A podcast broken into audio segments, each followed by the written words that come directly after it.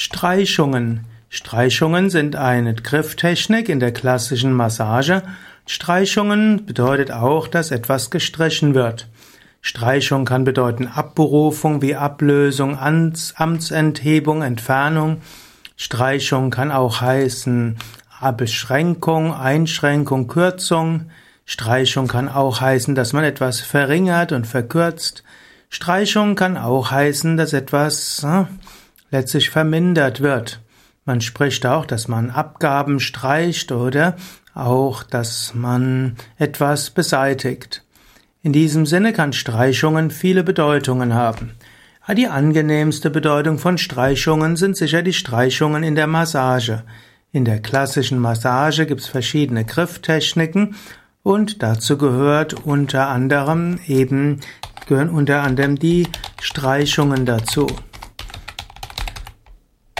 Ja, die klassische Massage wird auch bezeichnet als schwedische Massage. Und in der klassischen Massage gibt es alle möglichen verschiedene, könnte man sagen, hm, Grifftechniken. Und zu den Grifftechniken gehört eben Reiben, Drücken, Walken, Hacken und Kneipen. So hat es ja, letztlich der Per Henrik Ling bezeichnet und dann gehören Streichungen später auch noch dazu. Streiche nicht deine Yoga-Praxis. Angenommen, du hast viel zu tun und es ist anstrengend, dann sollte die Yoga-Praxis nicht deinen Streichungen zum Opfer fallen. Gerade dann, wenn du viel zu tun hast, ist es wichtig, nicht die Yoga-Praxis zu streichen, sondern stattdessen mehr zu Yoga zu üben. Es gibt so eine Aussage, die die mal ein spiritueller Lehrer gesagt hat, jeder Mensch sollte jeden Tag eine Stunde mit spirituellen Praktiken verbringen, außer Menschen, die sehr beschäftigt sind, die sollten zwei Stunden damit verbringen. Das hat schon Thomas A. Kempis gesagt, also Thomas von Kempten, also einer der bekannten Mystiker des Mittelalters.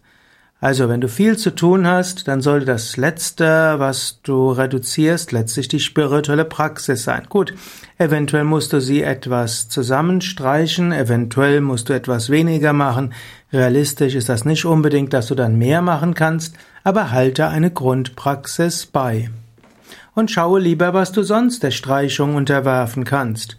Vielleicht weniger Computerarbeit, vielleicht weniger Facebook, weniger Fernsehen, weniger Radio, weniger Zeitschriften. Aber halte deine Yoga-Praxis bei.